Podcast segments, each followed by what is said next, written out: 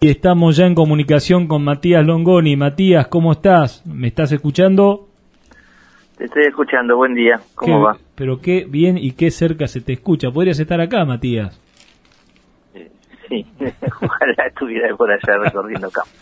¿Por dónde andas? ¿En Buenos Aires? En Buenos Aires, ahora sí. Ajá. Bueno, muy bien. Bueno, muchas gracias por aceptar esta invitación. Nosotros somos un programa eh, amateur completamente, o sea, tenemos menos de un año de, duración y la verdad que te seguimos, eh, por supuesto, en, la información que das hace mucho tiempo y es un gusto para nosotros poder contar con esta la, posibilidad de hacerte esta entrevista.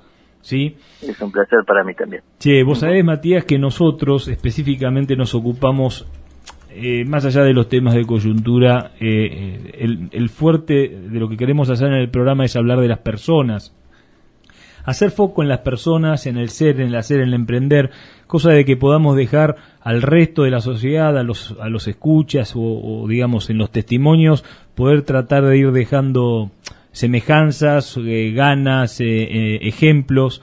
y al respecto te quería preguntar, contame Matías, ¿quién es Matías? ¿Quién es Matías Longoni? ¿Cómo, cómo se inició en esto del periodismo agropecuario? Uf, hace mucho tiempo ya eh, van a ser casi 30 años pronto. A los 20 eh, entonces.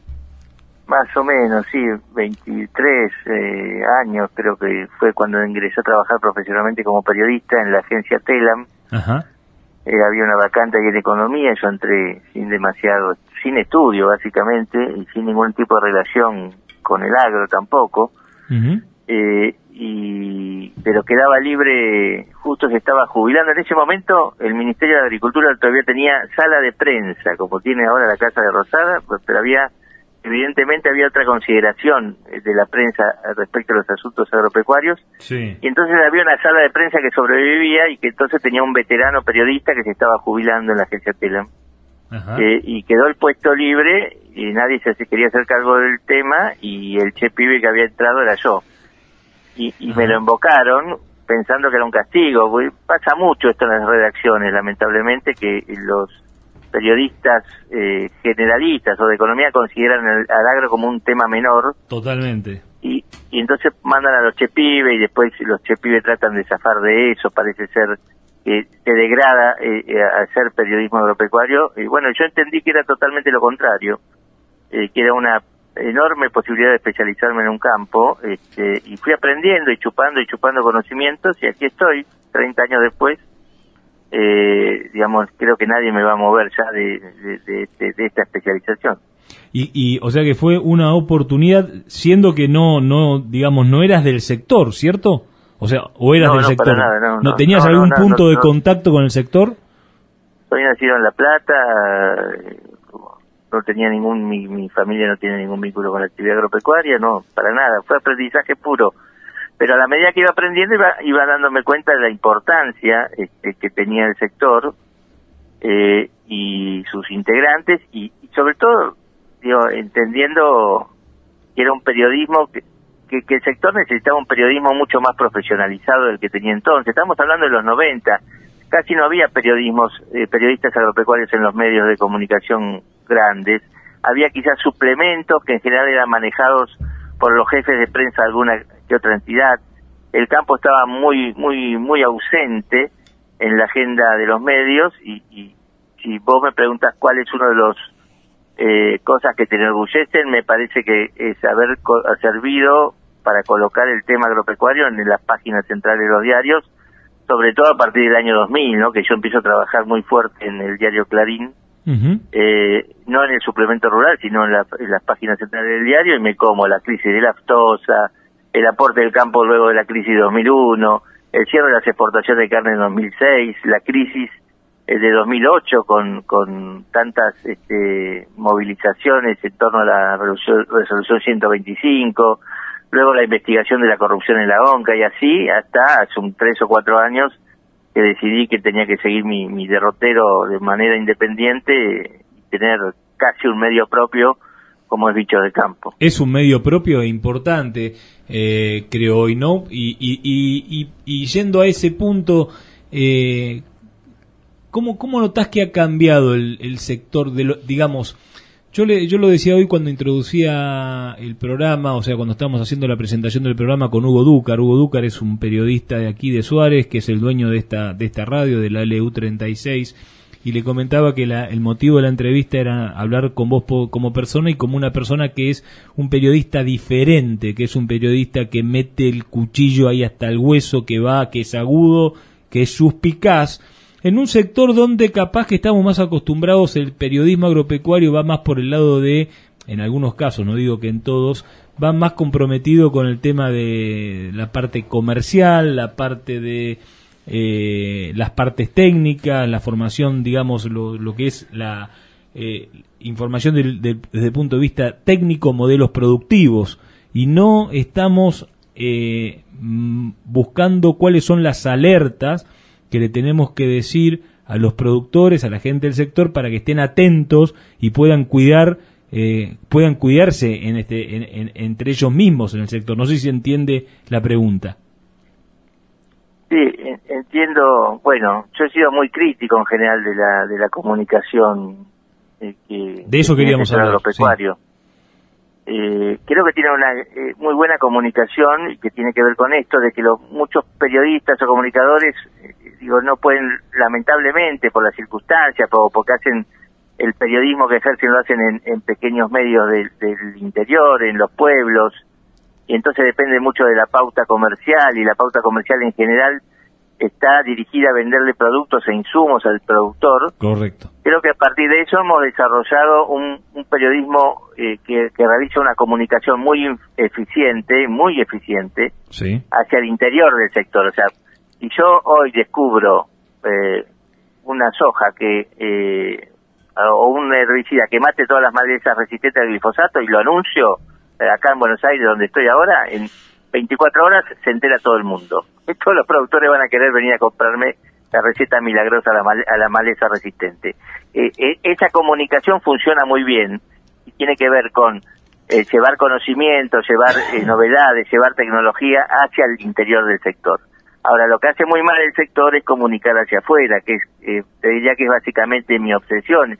Eh, y comunicar hacia afuera este, implica, eh, digamos, tratar de establecer un diálogo con eh, una sociedad urbana que desconoce mucho al, al, sector, más allá de los vasos comunicantes obvios que existen, eh, y que cada vez es más poderosa en términos de, de hegemonía política. Digo, cerca de el 50% de la población en Argentina está a 300 kilómetros de la ciudad de Buenos Aires y sus alrededores.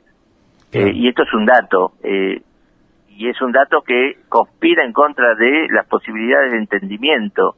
Eh, y entonces esa es la comunicación que a mi juicio el periodismo agropecuario no está sabiendo hacer bien, porque tampoco, pero no es culpa solo de los periodistas, tampoco el sector está haciendo bien. De todos modos, yo creo que es una evolución constante que estamos aprendiendo que la incorporación de periodistas profesionales al sector, a los grandes medios, eh, ha sido muy positiva y notable en los últimos tiempos. Eh, esto sirve un poco para, eh, por lo menos para dar discusión cuando se diseña una tapa en el diario Clarín o, en el noticiero, qué sé yo, de la Nación Más. Quizás hay una voz de, de un periodista agropecuario que con mayor conocimiento atempera o mejora la situación del sector, la posición del sector. En esto hemos mejorado un poco, pero falta un montón porque la verdad que este, hay un grado de desconocimiento eh, y de prejuicio muy grande en las sociedades urbanas que, que, es necesario desmantelar, volviendo al inicio de, la entrevista, digo, pensando en la gente, en la gente que conforma el sector, no pensando en, en las empresas ni en los grandes números de la macroeconomía, que también son necesarios, pero pensando en la gente, porque hay un montón de gente que se siente desentendida. Eh, y casi abandonada a su suerte en el sector agropecuario, no solo en el pampeano, en las economías regionales sobre todo, y que merece otra consideración del resto de, de los argentinos. Eh, que, hay, hay sensaciones de abandono muy grande en el sector. Por medio de eh, WhatsApp, por medio de WhatsApp eh, me llegó y después entré en el canal de YouTube de Bichos de Campo una entrevista de un colega tuyo de tu de tu medio de Bichos de Campo a Giacobbe. ubicas la entrevista. La, la, verdad es que es una entrevista muy interesante, muy interesante porque, y yo eh, trabajo también en el sector, eh, trabajo en el sector, me desempeño en el, sector como, como, digamos, como emprendedor o como mini empresario, por así decirlo, y en un grupo de discusión eh, eh, de WhatsApp el sábado estábamos hablando del tema empatía, de ver cómo, cómo el campo y cómo nuestro sector puede llegar hacia la sociedad. Es como que eh, la sociedad ya no, no, digamos, no sé si está tan bueno este discurso de que nosotros somos los que trabajamos y ustedes son a los que sostenemos. Me parece que eh, ese, eh, digamos, si la, si la, comunicación del sector, que es la que yo veo que la mayoría del sector hace, del sector agropecuario hablo, ¿eh? y hablo de los productores, y hablo de los productores que toman un micrófono y dicen, nosotros somos los que generamos la divisa, nosotros somos esto, nosotros somos lo otro, nosotros somos, nosotros somos el papá y ustedes son, que El resto. en ese sentido iba esa entrevista, ¿cuál es tu opinión al respecto? que es agraviante, que es agraviante y es un error, es un error eh, que ya hace carne en muchos productores que se sienten los salvadores de la patria. Digo, eh, a, a, veces a mí me quieren acallar cuando yo digo algo en contra de los intereses del sector o de ciertas entidades, me, me salta alguno al cuello diciéndome eh, esto, ¿no? Nosotros trabajamos, nosotros aportamos para sostenerte a, vos. Yo estoy seguro que ningún, casi ningún productor agropecuario trabaja lo que trabajo yo que hago otra cosa totalmente distinta que es periodismo. Eh, y, y, lo mismo deben decir los obreros del tren que va a Morón a las 5 de la mañana, las empleadas domésticas, eh, digo, un montón de gente. Entonces, apoderarse eh, de ese discurso me parece agraviante para el resto de los argentinos, que en general incluso disfrutan muchas menos cosas de las que disfrutan los productores. Por ejemplo, mirar al cielo y ver el sol, eh, o, mirar el horizonte. Acá en la ciudad muchas veces hasta perdemos de vista que existe un horizonte. Entonces, eh, es agraviante para el resto de los argentinos, es una pésima estrategia de comunicación. Eh, la estrategia debiera ser absolutamente distinta en términos de que somos parte de un colectivo que en todo caso no nos consuela a ninguno, eh, que somos parte del mismo problema y, en todo caso que todos tenemos la misma posibilidad. No es que el campo nos da una posibilidad al resto de los argentinos. Eh, en todo caso, eh, eh, necesitamos del campo entre todos y necesitamos de los productores, por supuesto, eh, como parte de un colectivo, no como salvadores de ninguna patria, sino como parte de, un proceso de recuperar, de evitar que este país que queremos tanto todos eh, ingrese los niveles de decadencia en los que ha ingresado, o que salga, que empiece a asomar la cabeza. Eh, para eso el campo es, es debe articular un discurso como parte de la comunidad. Lo que pasa es que muchos productores se sienten agredidos, a veces con razón, la presión impositiva es grande, pero no solo para eso la presión impositiva es grande. Los, los productores, como dije, hay un estado de abandono, la política pública les extrae recursos, les exige en términos sanitarios, en términos, los, los trata de asesinos, eh, eh, y es verdad, eh, hay un ataque, hay un ataque sistemático, ¿cierto? Eso lo hablábamos hace un par de semanas, lo entrevistamos a Bumper Crop y, y, y él, digamos, de alguna manera justificaba la posición de, del agro respecto de como un mecanismo de defensa, porque dice, ¿quién recibe en Argentina, en perdón, en qué país del mundo se reciben los agravios desde el punto de vista de las autoridades nacionales, nuestro el gobierno, etcétera, a los que producimos?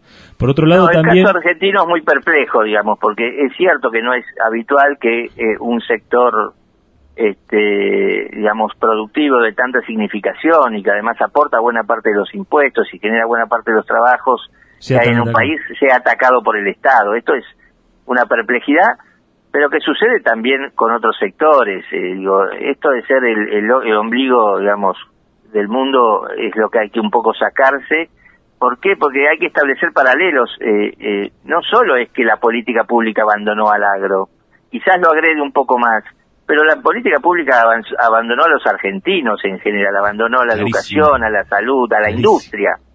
Eh, digo, y esto hay que tenerlo claro, y esto es, hay que tenerlo claro para hacer lo que no hace Van eh, al cual yo critiqué públicamente mucho en muchas actitudes. Porque ¿qué hace Van Crop? considera al resto de los enemigos como sus adversarios, cuando no, en realidad lo que hay que construir es alianzas, entonces los tilda fácilmente como comunistas, o, como vividores, o como planeros. Muchas veces ahí está el error de comunicación del propio sector. que al sentirse agredido reacciona como un perro encerrado, ¿viste? Mordiendo. Eh, y, la verdad que si uno pudiera establecer un diálogo mucho más sensato y racional y, y, ver que somos todos parte del mismo colectivo que se está hundiendo, o sea, estamos en el Titanic y nos estamos hundiendo todos, eh, nos daríamos cuenta que en principio tenemos que ayudarnos. Y si además percibimos que la gente de la ciudad y los trabajadores están en mucha peor condiciones que Van y compañía, porque no tienen ni un campito, ni una No, no lo personalicemos, Matías, porque si no entramos en la pero digo, No, no, pero es que es un caso muy arquetípico, con el cual yo he escrito, digamos, haciendo la crítica pública. Me parece un interesante caso de, ejercicio de comunicación para, para ver cuál es el error. Eh, el error es justamente ese, que muchas veces reaccionamos como un perro raboso. Bambercop tiene razón. Eh, lo que le impide la rabia ante el ataque a Bambercop y a muchos otros productores es descubrir que tenemos más cosas en común con el resto de la sociedad de las que pensamos. Te, eh, te va a hacer una pregunta, Mariano. Yo quería seguir, pero sí. ¿Cómo estás? Mariano. Molinari te saluda. Sí, ¿cómo andás, Mariano? Bien, bien. Matías, eh, yo quería ir un poquito más atrás todavía, ¿no? Eh, vos hablaste de, bueno, de, crear aliados y yo coincido en, en, muchas de las cosas que vos decís, pero yo a veces, un poco en línea con lo que vos decís, me pregunto, ¿no? Eh, ¿cómo, cómo, ¿Cómo comunicar desde el sector hacia afuera, hacia la ciudad, por decirlo de alguna manera? Y muchas veces digo, pero, pero vos, productor agropecuario, ¿sabés cómo está un taxista hoy en, en, una gran ciudad? ¿O cómo está un banquero? ¿O cómo está un, eh, no sé, alguien que trabaja en un comercio? Probablemente no tengas ni idea de cómo la está pasando, ni cuáles son sus problemas. Y entonces, ¿por qué pretendés que, que el taxista sepa lo que son las retenciones agropecuarias o, el cierre de las exportaciones, ¿no? Mi pregunta es, ¿es realista pretender que el resto de la sociedad conozca con cierto detalle la problemática del campo o no tenemos que ser tan, eh, hablando de, esto del protagonismo, ¿no? Eh, no tenemos que, que creérnosla tanto y decir, mira, el taxista no nos va a dar bolilla porque, porque tiene sus problemas propios, eh, así como nosotros no, no entendemos ni conocemos lo que le pasa a un taxista yo creo que hay que hacer mucha docencia, eh, digo, tratando de explicar a Doña Rosa y al taxista eh, cuáles son las particularidades del negocio agropecuario y cómo ha cambiado. Básicamente porque lo que existe en muchos eh, núcleos duros de la sociedad urbana son prejuicios instalados históricamente que hay que desmontar. Esta percepción de que cuando vos cerrás las exportaciones de carne afectás solamente a, a un grupo de grandes oligarcas, por ejemplo, es, es una percepción errada, porque en realidad estás mandando al muere a un montón de pequeños productores y además de economías marginales, criadores, eh, gente que no tiene más de 200 vacas. Eh, o, empleados o empleados de un frigorífico que son empleados y quedan en la calle, ¿no? de un frigorífico, sí, eh, digo, entonces es necesario desmontar con docencia, con, con de modo muy didáctico ese, ese prejuicio. Ahora, es cierto lo que vos decís también, nosotros eh, como agro, como colectivo agro, nos preocupamos muy poco por el resto de los sectores sociales. Y esto es lo que decía yo un poco que estamos todos en la cubierta del Titanic y deberíamos ponernos a mirar un poco, a relojear un poco qué pasa con el resto. O sea, no considerar que somos solamente las únicas víctimas, sino que somos parte de un, un plan transatlántico que se hunde. Eh, y, y ese esfuerzo hay que hacerlo y es una decisión de comunicación, pero básicamente es una decisión política. Eh, ¿Qué quiero decir con esto? Muchas veces la comunicación del, del agro eh, cae en deficiencias eh, que son de orden político, en términos de que nunca está claro quién, qué se quiere comunicar. Eh, cada uno comunica en función de su propio territorio individual chiquitito, o de su propia entidad, o de su propia conveniencia, qué sé yo, el vendedor de insumos te dice una cosa y al lado está el productor que te dice otra y después está el exportador que te dice otra, no hay comunicación como cadena, eh, y, eh, hay una asamblea de la mesa de enlace, se juntan productores enrolados o, representados por las cuatro entidades y después yo como periodista recibo cuatro comunicados diferentes en vez de uno solo.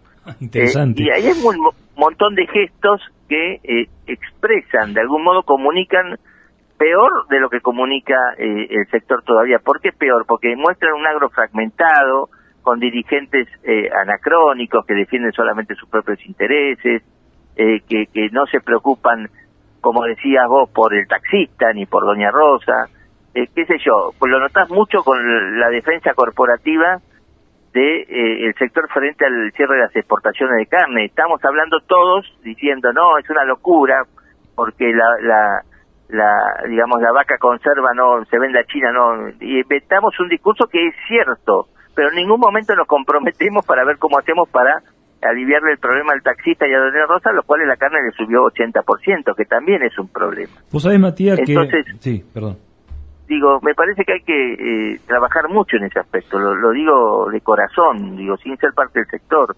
Me parece que ahí va a empezar a, llegar parte de la solución. Vos sabés que tomo, tomo, tomo esto que decís, ¿no? O sea, el sector debe, debe explicar quién es y qué es, cuál es la base de su matriz productiva y, que no hay contrastes entre ellos, o sea, son, solamente que es la sumatoria de todo eso, es la sumatoria, es la sumatoria de las personas que son dueñas de los campos que producen, entonces el riesgo climático tiene una mayor atemperancia, son las personas que no tienen hectáreas y son productores agropecuarios y se dedican a, usar su expertise, su experiencia, su capacidad para poder producir eh, o con herramientas o con tecnología de procesos o con conocimiento agronómico.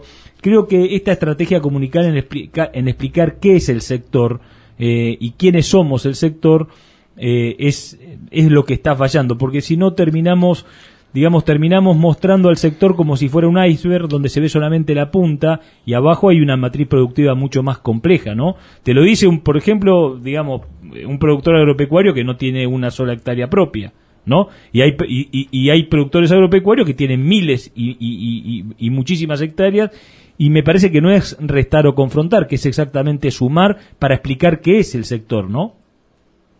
Sin lugar a dudas, este, esa es una gran tarea pendiente que, va a ser clave y sobre todo va a ser clave para eh, comunicar en términos no solo de defensa sectorial, digamos, para tratar de, establecer una mejor relación, para no ser agredidos por, por la política, que te agrede además con aval muchas veces de la opinión mayoritaria de las ciudades, eh, sino para ver cómo cambiamos la bocha, digo, cómo en vez de estar siempre a la defensiva, eh, los argentinos pasamos a, tener cierta ofensiva y cierto control sobre nuestro proyecto nacional. ¿Qué quiere decir esto? Sobre un proyecto de desarrollo que impida que el 50% de los argentinos estén bajo la línea de pobreza.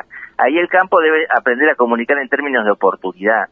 La Argentina tiene una oportunidad, eh, si, uno no basta ser un estadista para darse cuenta de esto, la demanda internacional de alimentos, de, materias primas es, es abundante, los lugares para producir y los recursos para hacerlo son escasos, los talentos humanos están aquí, en esta zona del mundo. El Mercosur es una de las pocas zonas del mundo que tiene capacidad de reacción frente a este escenario. Además hay que hacerlo de modo amigable este, y respetando las exigencias de los consumidores. Bueno, esto no puede ser visto como un, un problema, tiene que ser visto como una oportunidad. Y no tiene que ser visto como una oportunidad solamente para el agro, sino una oportunidad para toda la Argentina. Esto es lo que hay que comunicar. Y en eso se involucran los sueños de un montón de gente, gente que no estaría dispuesta a llevar a su hijo a un lugar donde fumigan con venenos que son eh, cancerígenos, gente que quiere volver a repoblar el sector agropecuario, gente que apuesta con sus dos vaquitas aunque no sea dueño de un campo, un de, ese tejido del cual vos hablás. Eh, y, y, un tejido que llega hasta las ciudades y que da oportunidades para todos. La verdad que ese es el chip que hay que cambiar en algún momento. Yo el otro día me tocó moderar un panel por el tema del cierre de la exportación de carne, entonces todo el mundo se quejaba diciendo lo que había pasado con su actividad. El consignatario dijo, bueno, en 2006 cuando cerramos pasó esto, el exportador dijo, bueno, yo ya tuve que licenciar un turno, el productor dijo, se murieron 10 millones de cabezas, y yo dije, yo estoy podrido a hacer un periodismo de guerra. Yo quiero contar historias lindas. Soy periodista agropecuario y el 80% de mi tiempo lo dedico a contar conflictos. ¿Entendés? Me vuelvo loco. Sí, además, Matías, perdóname que te interrumpa, pero este, vos hablabas eh, recién hace un ratito hablando de que, de que es cierto y tal vez es correcto reclamar por los intereses del sector, ¿no? Y yo creo que hay muchas cosas que hay que decirlas, pero también hablaste de la oportunidad, ¿no? Estamos en, una Argentina con 52% de pobreza donde hoy somos unos privilegiados en poder seguir trabajando. Simplemente el hecho de poder seguir trabajando ya es, un privilegio. Hay mucha gente que está en la calle, mucha gente que va a quedar en la calle lamentablemente en los próximos meses eh, y está en una situación desesperante. y a veces eh, salir a, defender intereses porque se nos cayó un poco la rentabilidad suena poco oportuno, suena políticamente incorrecto, ¿no? Eh, hay que hacerlo. A ver, eh, un tambero que está produciendo hoy con una tasa de equilibrio o a pérdida, la verdad que tiene que decir, mire muchachos, yo estoy perdiendo plata y esto tiene que ver.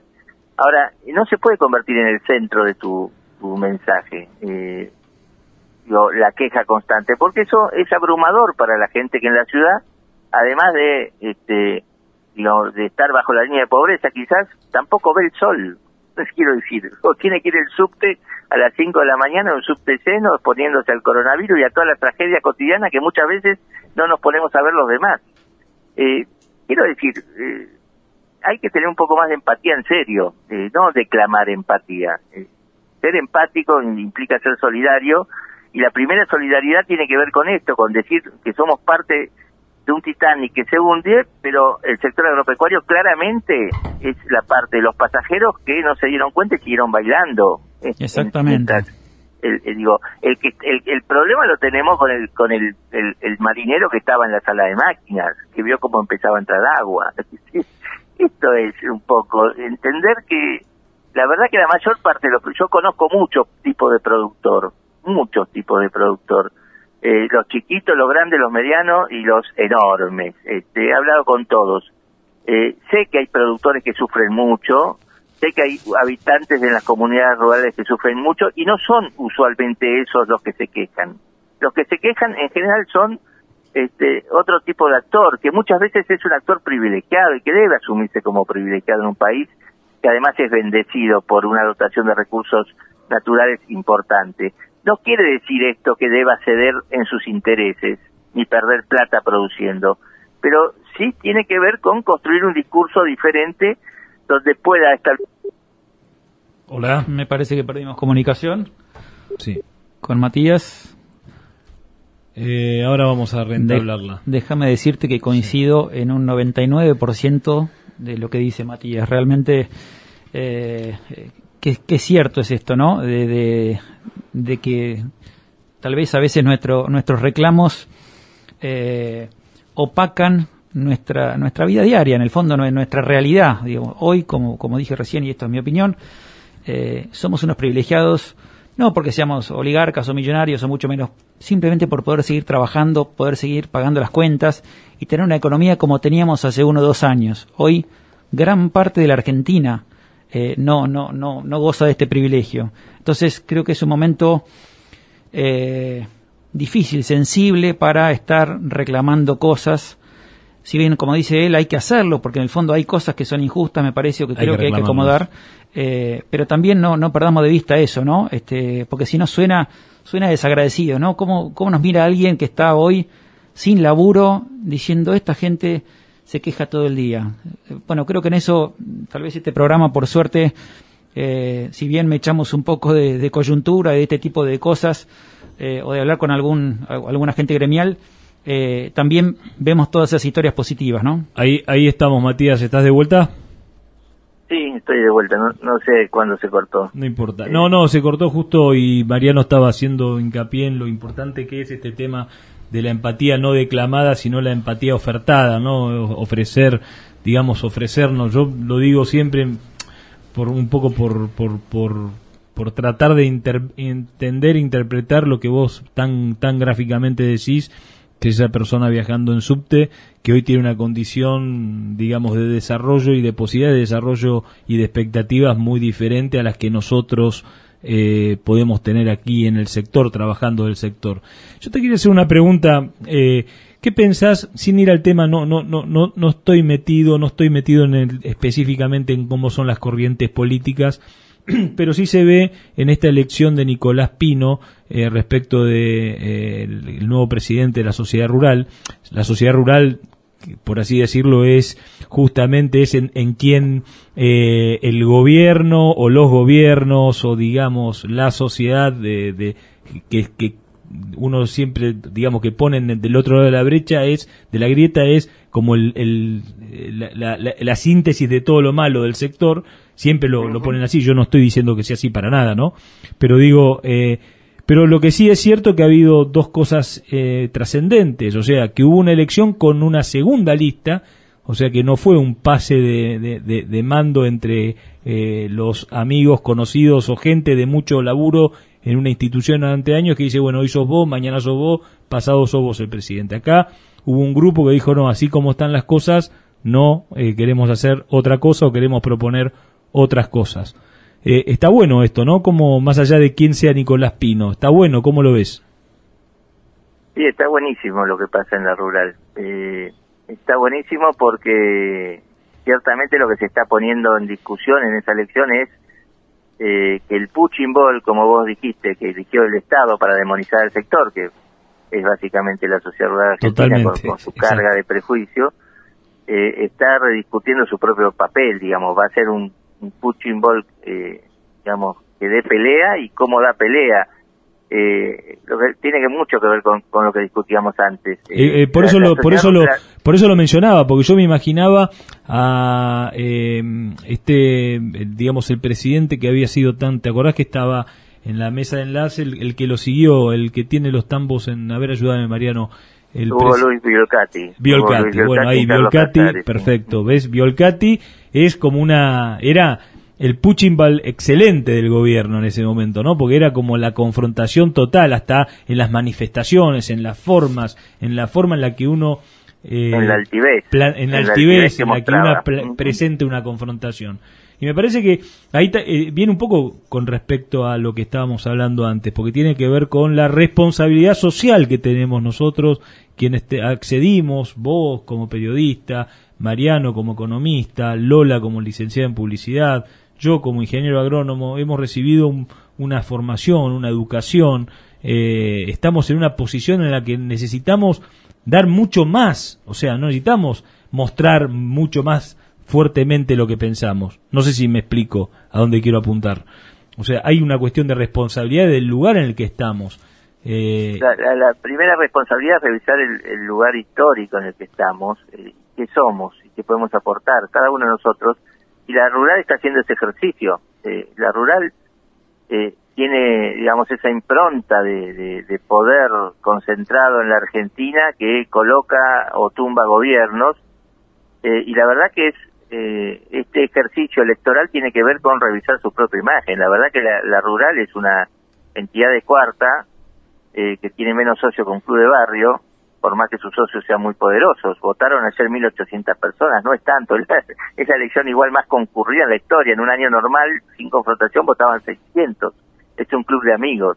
Eh, que recién colocó un gobierno, un, un, funcionario del gobierno después de 70 años, eh, con Luis Miguel Echeverre, cuando lo convocó Macri era su amigo personal, a ocupar este un cargo de ministro. O sea, la rural no es lo que fue hace 70 años con claridad y está bueno que haga un ejercicio y que sus propios socios reaccionen diciendo, bueno, revisemos esta historia y en todo caso si tenemos que confrontar internamente, confrontemos porque este este imaginario de entidad poderosa que tumba gobiernos este es, ya no existe, ya no es, la verdad que representamos muy poco de lo que fuimos, porque además la Argentina cambió mucho en estos 70 años. Está muy bueno porque a Pino le toca encarnar eh, ese sueño de volver a tratar de construir una entidad representativa de los productores que hace rato que la rural dejó de ser, eh, digamos, por lo menos para, para usarla como puchibol genérico, la rural es el campo, ¿no? La rural no es el campo, en, realidad está vinculado mucho su, su subsistencia a los cabañas, a los criadores, eh, al concurso y, la exposición rural de Palermo, eh, y en todo caso la altivez de algunos de sus dirigentes, pero la verdad que hace rato que dejó de representar al sector agropecuario y sus transformaciones. Bueno, Pino encarna de algún modo la, la expresión, porque de hecho Pino fue en contra de los expresidentes, de, de Zabalía, de Croto, de, de bueno, de Biolcati, este, digamos, eh, tratando de, digamos, de, de confrontar con esa lógica. Veremos si le da resultado o no, pero está bueno el ejercicio porque implica revisar lo que somos. Eh, y está muy bien revisar ese imaginario de la rural este, como, como ese lugar que puede tumbar gobiernos y que hace rato ya no es. Este, a mí me pareció interesante, no sé si tendrán éxito o no. Ojalá. Eh, pero eh, es lo que yo reclamo, digo, que, que cada uno de nosotros revise lo que es. Las entidades rurales son las primeras que tienen que revisar lo que son. Lo que está en crisis antes de comunicar y tomar decisiones políticas son los sistemas de representatividad en el propio sector. Ojalá que, eh, ojalá que les vaya. en el nombre de todos y que no representan a nadie. Lo digo yo con toda la letra, digo, solamente se representan a sí mismos. Sí, ojalá que les vaya bien porque es bueno tener instituciones fuertes, ¿no? Yo yo yo creo que, que está bueno tener instituciones fuertes y que, que está bueno que, que haya gente que se sienta representada, bien representada y que se den debates internos dentro de las instituciones. Me parece que eh, a mí, digamos, desde la visión del llano, me, me, me, me, cayó muy bien la forma en la que en la que se dio esta circunstancia de que digamos haya una, una otra opción de lista y que haya la posibilidad de dar una discusión interna en ese en esa institución. Está muy bueno. Che, bueno, Matías, la verdad que fue muy jugoso el diálogo, eh, muy jugoso el diálogo y llegamos al punto que queríamos ver, que era este, ¿no? Eh, cómo, cómo nos mostramos como sector. Y bueno, y ese es el compromiso. Seguiremos en contacto seguramente, si te parece bien. Me, encanta, me encanta que haya además programas agropecuarios o gente que discuta sobre esto eh, y no repitamos la misma fórmula, que, que nos preguntemos si estamos haciendo bien las cosas. Eso es central. Te, te, te, vamos a te vamos a ir eh, manteniendo al tanto de cómo nos va. Te vamos a pedir seguramente alguna referencia o alguna o alguna opinión respecto de nuestro hacer y te agradecemos mucho esta comunicación y esperamos poder contarte prontamente de vuelta en una conversación. Dale. Un, abrazo. Un fuerte abrazo Matías. Saludos. Chau chau